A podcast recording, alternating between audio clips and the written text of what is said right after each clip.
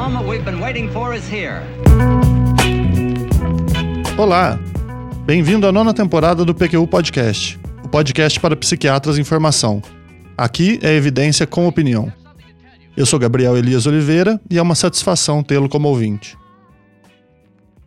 É isso mesmo, querido ouvinte. O Gabriel Elias de Oliveira é novamente podcaster convidado do PQU Podcast. Ele já participou do episódio número 15, Transtornos psicóticos induzidos por substâncias e o risco de conversão de diagnóstico, que sugiro fortemente aos ouvintes. Gabriel, sempre é um prazer tê-lo aqui conosco. Eu é que agradeço o convite. Sempre é bom contribuir para esse projeto que eu admiro tanto e eu acompanho firmemente desde o episódio zero. Para não perder o costume, eu gostaria de lembrar que o podcast é uma iniciativa independente, do Luiz Alberto e do Vinícius, e que agora conta com a colaboração do André e da Maria Clara, e de alguns convidados, como eu. Ele é realizado com recursos próprios, com o intuito de divulgar evidências, informações, opiniões e oportunidades que consideramos de interesse para o psiquiatra em formação. Toda quarta-feira, um novo episódio. Se gosta desse nosso projeto, compartilhe com amigos e colegas para que o seu alcance continue aumentando. O Gabriel é um grande conhecedor de intervenção precoce em psiquiatria. Por isso, o convidamos para esse episódio. Você, ouvinte, vai ter a oportunidade de entender melhor esse novo conceito em psiquiatria. Após sua formação na Faculdade de Medicina da Universidade de São Paulo, mudou-se para Ribeirão Preto para cursar sua residência médica em psiquiatria. Ingressou como médico assistente do Serviço de Urgências Psiquiátricas e coordenador do ambulatório de primeiro episódio psicótico, além de supervisor do programa de residência em psiquiatria e complementação especializada em cuidados agudos e intervenção precoce em psiquiatria do Hospital das Clínicas da USP de Ribeirão Preto, onde nos conhecemos e atualmente trabalhamos junto. Além disso, ele é médico gestor e auditor de saúde mental, coordenando serviços e orientando planos de saúde e hospitais. Bom, já falei demais. Se quiser saber mais do Gabriel, veja seu currículo entre as referências desse episódio em www.pqpodcast.com.br. Gabriel, o microfone do PQU Podcast é todo seu. Obrigado, André. Vamos lá. E eu vou começar com uma provocação aos jovens psiquiatras que estão nos escutando. Imaginem a seguinte cena: entra no consultório de um oncologista um indivíduo jovem, 20, 30 anos de idade, que está há cerca de dois meses lidando com um abalamento cervical associado a emagrecimento. Ele já passou por diversos atendimentos sem resolução desse quadro. Para facilitar, imagina que esse paciente já traz nas suas mãos um envelope com o resultado da biópsia. O oncologista recebe o paciente, realiza a devida e minuciosa anamnese e o exame físico. Mostra-se acolhedor, empático ao paciente e, ao final, conclui seu diagnóstico: linfoma. O colega, experiente, se vale da sua empatia com o paciente, a família e os tranquiliza. Eles, mais calmos, conseguem então se restabelecer e perguntam: E o tratamento, doutor? Como é? Ao que o médico responderia: Bem, daqui a algumas semanas, se a lesão continuar aí, vamos iniciar o seu tratamento. Vamos controlar apenas parcialmente os sintomas. Vamos manter retornos bastante espaçados e sem a possibilidade de encaixes, mesmo se surgirem intercorrência ou se os efeitos colaterais da medicação forem inviáveis. Vou te dar encaminhamentos vagos para profissionais que eu desconheço e tampouco eu estou disposto a fazer contato para alinhar o plano terapêutico. Eu imagino que, espantadíssimos, paciente e familiares questionariam: Mas, doutor, essa doença não é séria demais para ser tratada de uma forma tão negligente? Então, o que o colega responderia: Bem, eu até te diria que sim. Mas essa é a história natural da doença. O indivíduo nasce com uma vulnerabilidade genética, abre a doença num determinado momento da vida e depois disso tende a ter reagudizações frequentes, que impactem na sua condição geral de saúde, qualidade de vida e funcionalidade. Há pouco o que se fazer, e por isso nós nos contentamos em oferecer um tratamento lento e apenas suficientemente eficaz, quase paliativo. Nós não nos detemos em outras medidas. Além disso, não há qualquer interesse das organizações e sistemas de saúde em oferecer acesso de maior qualidade e capilaridade aos pacientes. E talvez o médico ainda seguiria. Inclusive, ele pode reagudizar a doença a qualquer momento, o que o torna uma pessoa com necessidade de cuidado especial, com atenção redobrada. É provável que ele nunca mais consiga trabalhar ou cuidar da sua vida. Nossa, situação complicada. Chocante, né? É óbvio que essa é uma cena surreal, uma hipérbole, e qualquer um se espantaria com o tamanho conformismo do oncologista. Agora, com certeza, um paciente que o procura por estar apresentando uma doença grave e incapacitante não espera que a postura do médico seja de tamanho conformismo e tão estigmatizada. Porém, esse choque não costuma acontecer de uma forma tão evidente no âmbito da saúde mental. No nosso campo, a parcimônia e a postura vamos aguardar e observar tende a ser bem mais tolerada, mesmo que nem sempre proporcione o melhor prognóstico ao paciente. E isso parece ser particularmente verdadeiro para os transtornos mentais graves, como por exemplo a esquizofrenia, o transtorno bipolar e as outras síndromes psicóticas. Alguns estudos, como o do pesquisador brasileiro Alexandre Locke e dos colaboradores, publicado em 2013 na revista Psychiatry Research, mostram que o estigma desses transtornos mentais, em especial da esquizofrenia, tende a ser até maior entre os próprios psiquiatras e médicos do que na população geral. Com esse perfil, o investimento nesses casos acaba sendo menor e se torna uma profecia autorrealizável. Lembro-me que durante minha graduação e na residência médica me deparei com situações muito parecidas, com certo conformismo e baixo investimento na remissão dos transtornos psiquiátricos. É possível que exista um viés bem significativo na nossa formação como psiquiatras. Em um cenário global, pode-se dizer que a maioria dos psiquiatras e formadores de opinião da área se formaram dentro de serviços hospitalares complexos, com frequência de nível terciário ou até mesmo quaternário, que recebem pacientes particularmente graves e complexos. É muito provável que ao longo da residência médica, o psiquiatra em formação seja apresentado a um paciente refratário a tratamento com múltiplas comorbidades e reagudizações e rehospitalizações, onde a cronicidade e o impacto da doença já estão bem marcados. Enquanto que é menos provável que ele se depare com um paciente que, apesar de ser portador de esquizofrenia, tenha tido uma boa evolução, com agudizações leves e bom controle sintomático, sem prejuízo da funcionalidade. Afinal, é provável que esse paciente não seja tratado no serviço hospitalar, e sim na comunidade. Por outro lado, alguns psiquiatras acabam formando seu conceito sobre como encarar os quadros psicóticos unicamente a partir da literatura especializada. E eu não preciso dizer que todo paper ou capítulo de livro relacionado a esse tema sempre começa com a frase: A esquizofrenia é uma doença grave e incapacitante que traz intensos prejuízos a seus portadores. É verdade, claro, que a esquizofrenia e os outros transtornos psicóticos são transtornos mentais graves, com impacto claro sobre os indivíduos e sobre a sociedade. Porém, hoje nós já contamos com evidências de alto nível suficientes para dizer que o prognóstico das síndromes psicóticas nem sempre é tão desfavorável quanto se considerava anteriormente. E também que ele é bastante mais fluido e maleável do que os psiquiatras tendem a considerar. Como nossos colegas, e não o médico do exemplo que eu citei, bem sabem, frente às doenças potencialmente graves e de alta morbimortalidade, mas com prognósticos heterogêneos e maleáveis, um princípio norteador de toda a prática médica é prover cuidado precoce e completo, o mais próximo possível do início da doença. É, Gabriel. Durante nossa formação, nos deparamos muito mais com casos graves como esse que citou, e isso certamente enviesa nosso olhar. Pensar que os transtornos psicóticos ou outros transtornos possam ter evolução mais favorável nos motiva a investir mais no cuidado com o paciente.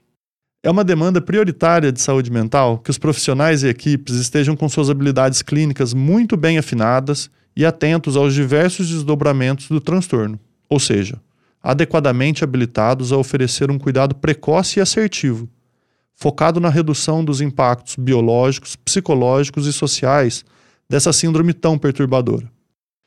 Quem diz isso não sou eu, um entusiasta da área, mas sim a OMS em seu plano de ação para a saúde mental. E convenhamos que não é uma ideia tão inovadora assim, correto? Cuidar de uma doença logo que ela aparece parece até intuitivo. E realmente, existe esse raciocínio na literatura psiquiátrica de longa data, desde os relatos da, importância de tratar as demências precoces ainda no início da doença, como achamos em registros dos asilos do final do século XIX. Porém, a estruturação de serviços com essa finalidade e uma real consistência teórica baseada em evidências começaram a ser desenvolvidas entre os anos 1980 e 1990, inicialmente na Austrália, com os trabalhos do pioneiro professor Patrick McGorry, expandindo-se então para a Europa e Estados Unidos. Atualmente, acredita-se que o cuidado certo e no momento mais precoce possível pode alterar a história natural da doença, no caso das síndromes psicóticas e transtornos mentais graves, por aumentar as taxas de recuperação. Aqui traduzindo o termo do inglês recovery, que talvez fosse melhor traduzido como superação da doença, incluindo melhoras nos índices não só das respostas clínicas e sintomáticas, mas também da qualidade de vida, autossatisfação e capacidade funcional, laboral e social. O fundamento científico dessa abordagem se baseia em duas informações já bem consolidadas na literatura.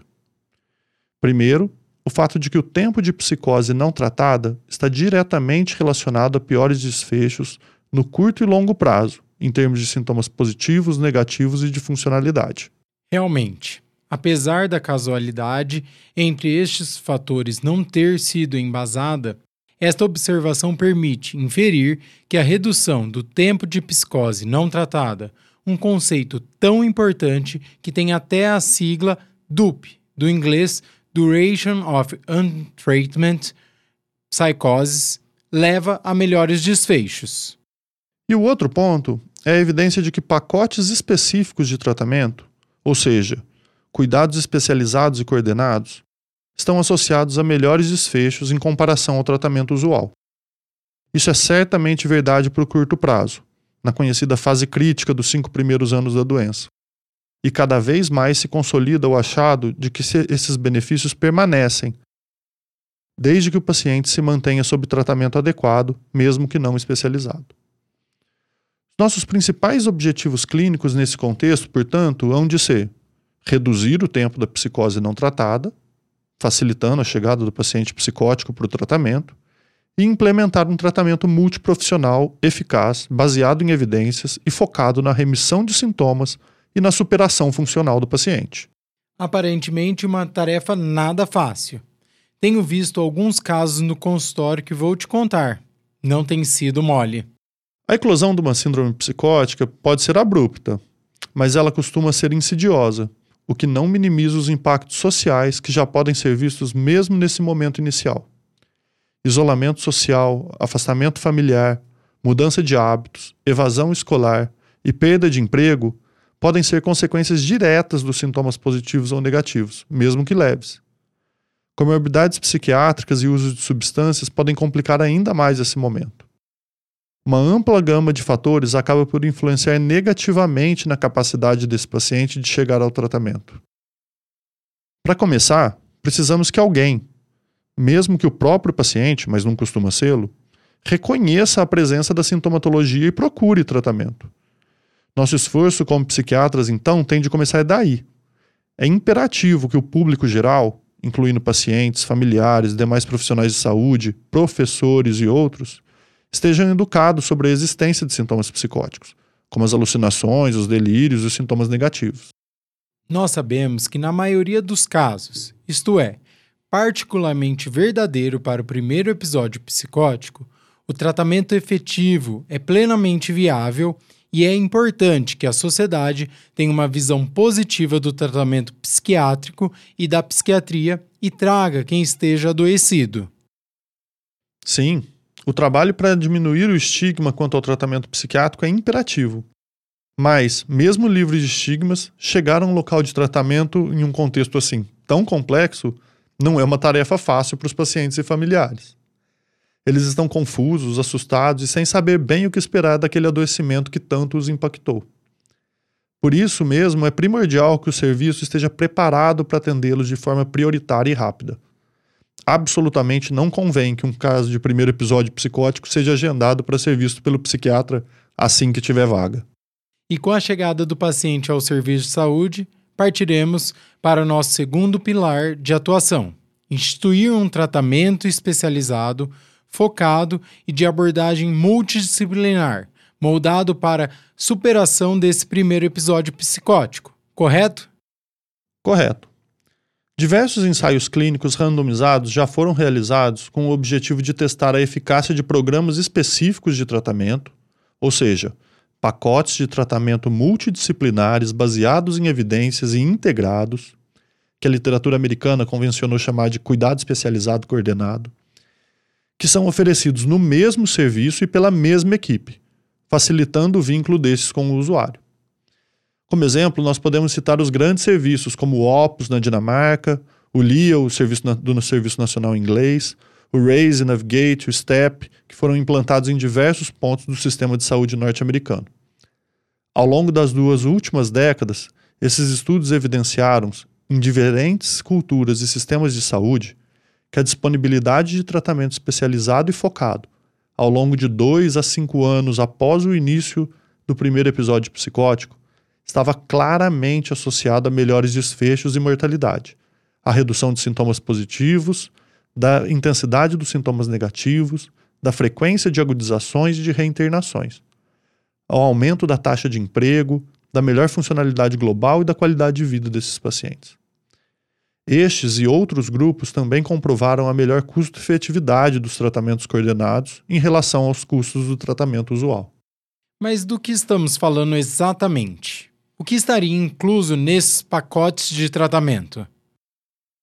Não existe um consenso absoluto ou definitivo sobre quais seriam as modalidades que necessariamente estariam envolvidos no tratamento coordenado precoce. Os serviços e estudos que eu citei, inclusive, se utilizavam de diferentes estratégias e equipes multidisciplinares. Então, há uma flexibilidade na configuração desses pacotes mas também aponta uma demanda de mais estudos para essas indicações. Com certeza. Com certeza, o atendimento clínico por médico psiquiátrico e a prescrição dos antipsicóticos está incluída nesse pacote. Doses mais altas e trocas medicamentosas podem vir a ser necessárias, inclusive. Entretanto, os pacientes em primeiro episódio psicótico remitem dos sintomas com doses mais baixas. Esse pacote de tratamento coordenado também deve envolver um atendimento visando orientações em saúde ou a psicoeducação ao paciente e familiares, o que pode ser feito de uma forma individual, familiar ou em grupos. Equipes de enfermagem, psicologia e a equipe médica costumam estar envolvidas nisso. Atendimentos em psicoterapia cognitivo-comportamental, individual ou em grupo, e o gerenciamento dos casos também foram ofertados na maioria dos estudos. Uma ou mais ferramentas com foco em funcionalidade global e laboral, como sessões de terapia ocupacional, treinamento de habilidades sociais, apoio vocacional, reabilitação cognitiva, são também sugeridas. Atendimentos focados na dependência de substância para aqueles que necessitem e equipes de intervenção de crise existem em um número menor de serviços, mas são muito interessantes e impactantes no desfecho clínico. E como é o atendimento clínico? Pode explicar para a gente?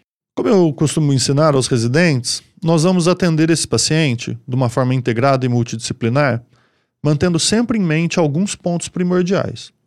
Ou seja, nós sempre vamos gerenciar o caso de um paciente em primeiro episódio psicótico na perspectiva de: primeiro, reduzir o tempo da psicose não tratada. O acesso, como eu estava dizendo, é um ponto importante aqui, mas um diagnóstico precoce, a prescrição adequada ao caso, e a manutenção de retornos breves também vai ser. Segundo, nós vamos evitar reagudizações, rehospitalizações e outras complicações. Como eu digo, não há dúvidas de que para um paciente que sofreu um infarto agudo do miocárdio, a prioridade do médico deve ser que ele não reinfarte. E a mesma coisa vale para os episódios de psicose ou doença mental grave. Terceiro, vamos melhorar o prognóstico global do paciente, tratando e sendo assertivo no encaminhamento das comorbidades dele. Além do uso de substância, é importante lembrar que os nossos pacientes também sofrem de ansiedade, toque e outras comorbidades psiquiátricas. Igualmente importante lembrar que o transtorno mental grave é um fator de risco para síndrome metabólica e que muitas das drogas que nós prescrevemos intensificam esse risco. é papel do psiquiatra diligente e do serviço especializado acompanhar essas questões clínicas, rastrear comorbidades e dar os devidos encaminhamentos e condutas. Por último, mas não menos importante, em quarto lugar, nós vamos trabalhar profundamente a educação desse paciente e dos seus familiares sobre saúde mental e na condição que ele apresenta. Aqui o trabalho é amplo e vai exigir que todos os profissionais da equipe que cuidam do paciente, em toda a sua dimensão psicológica, cultural e social, de modo a otimizar a capacidade de compreensão dessas pessoas sobre o que, está acontecendo. Para indivíduos e famílias, há impactos diversos durante o curso do surto, mas que também exigem remodelamentos de funcionalidade daquela família por períodos prolongados. Daí a importância desse trabalho de psicoeducação. A oferta de grupos multidisciplinares e de psicoeducação é uma estratégia muito interessante para essa finalidade. Entendi, Gabriel. Além desses pontos importantes, o que mais teremos que observar no tratamento desses pacientes? Realmente, tudo isso ainda não será o suficiente. Essas são apenas as nossas primeiras prioridades. A chave desse acompanhamento especializado e diferenciado é ser diligente no acompanhamento desse paciente durante a chamada fase crítica da doença aqueles dois a cinco anos iniciais em que a maior tendência de agudizações clínicas e perda de funcionalidade, e onde também a estabilidade clínica e diagnóstica tendem a ser menores. Este é um paciente que nós vamos manter bem próximos de nós, com consultas médicas e atendimentos multidisciplinares frequentes. Nós seremos assertivos em ajustes medicamentosos e na avaliação de má adesão ao tratamento, e também nas intervenções psicossociais e ocupacionais. Só assim para conseguirmos evitar a consolidação das perdas na vida desse indivíduo. Ou seja, nós vamos ajudar esse paciente a não abandonar os estudos, não perder seus relacionamentos sociais, afetivos, amigos, nem a rede de apoio, não perder seus hobbies, não perder seus hábitos de vida saudáveis. Nós vamos ajudá-lo a se manter no emprego, vamos apoiá-lo na demanda de assistência social e orientá-lo quanto aos direitos e afastamentos, seguridade social, por exemplo. O conceito fundamental aqui é de que não basta nós termos um paciente com sintomas remitidos. É necessário aproveitarmos a boa resposta e a estabilidade clínica para aprofundarmos tanto o nosso vínculo quanto a oferta de intervenções terapêuticas ao paciente e à família, de modo a imprimir um estilo de vida funcional e sustentável. Isso sim vai impactar diretamente na autorrealização e na qualidade de vida desse paciente ao longo dos anos seguintes. Perfeito, Gabriel. E na prática, como este modelo tem sido implementado? Apesar de amplamente integrado aos serviços de saúde de diversos países desenvolvidos, com alguns tendo inclusive dado escala nacional a essa modalidade de atendimento, a intervenção precoce ainda não é uma realidade nos países em desenvolvimento. Regiões como a América Latina têm veias abertas em sua demografia que constituem fatores de risco para os transtornos mentais graves, como a privação econômica, desigualdade, altos índices de estressor precoce e de uso de substância. Apesar disso, o investimento em atendimento especializado ainda é embrionário. A implantação desses serviços especializados é rara e, em geral, ligada a centros universitários, tal qual o nosso serviço aqui no Hospital das Clínicas da USP de Ribeirão Preto. O nosso serviço existe desde 2012, já tendo atendido mais de 700 pacientes psicóticos para o primeiro tratamento desde então. Basicamente, nós temos um ambulatório semanal integrado no serviço de ambulatórios gerais do hospital, onde oferecemos, além do atendimento psiquiátrico pelos residentes de primeiro e segundo ano, atendimento familiar sistêmico, realizado em parceria com o grupo da Escola de Enfermagem da USP, e grupo multifamiliar aberto. Opa, esse eu conheço. Há dois anos faço a coordenação desse grupo, supervisionando os residentes de terceiro ano. Foi descrito em pormenores no episódio número 173 do PQU Podcast, A Família no Tratamento do Paciente Psiquiátrico, que aconselho fortemente ao ouvinte. É, eu também conheço. Isso mesmo. O grupo tem se fortalecido muito na modalidade online. E nós também temos uma parceria com um curso da terapia ocupacional, o que nos permite oferecer aos pacientes grupos de treinamento em habilidades sociais, luto e reabilitação ocupacional. Um dos nossos pós-graduandos, educador físico, desenvolveu um grupo de atividade física durante a sala de espera do ambulatório, ensinando exercícios funcionais básicos aos pacientes enquanto eles aguardam a consulta, estimulando assim a prática de atividade física e a mudança de estilo de vida. sempre sobre uma matriz teórica sólida, nós vamos desenvolvendo formas possíveis de tratamento com os recursos humanos que contamos. Vejo que essa intervenção multidisciplinar individualizada é bastante plausível no consultório, apesar de ser um desafio. Com certeza, André, um imenso desafio. Como eu ouvi um, em um dos episódios da minha grande amiga Maria Clara aqui no PQ Podcast, não é tarefa para clínico preguiçoso. Aliás, é pertinente considerarmos que o consultório da psiquiatra, já há algum tempo, deixou de ser aquele consultório que exige pouco do profissional, um oásis da medicina. O consultório psiquiátrico particular é um equipamento de extrema potência dentro da rede de atenção à saúde mental das pessoas e nele o psiquiatra deve se responsabilizar por gerenciar e direcionar adequadamente as demandas, corresponsabilizando-se junto ao paciente e familiar, tanto pelos desfechos quanto pelos processos necessários a esse desfecho. Isso é verdade atualmente e o será cada vez mais, na medida do surgimento de novas intervenções e processos de cuidado psiquiátrico. É necessário que os profissionais, portanto, tomem a atitude de deixarem de ser uma ilha quando nós olhamos o cenário do SUS, muitas dessas redes já estão construídas. Articulação dos serviços, fluxo de referência e contra-referência, contato com a equipe multidisciplinar, com muita frequência incluindo inclusive reuniões de discussão de caso. Tudo isso ainda está por se construir dentro da prática privada e na saúde suplementar. Eu entendo que seja necessário ao psiquiatra de consultório se responsabilizar pela criação da própria rede, digamos assim saber quais são os seus profissionais de referência, qual o convênio do paciente, qual o fluxo numa eventual internação hospitalar, ter uma rotina de discutir os casos com seus colegas da psicologia, terapia ocupacional, por exemplo. Esse é um passo importante na consolidação desse cuidado, conforme estamos conversando.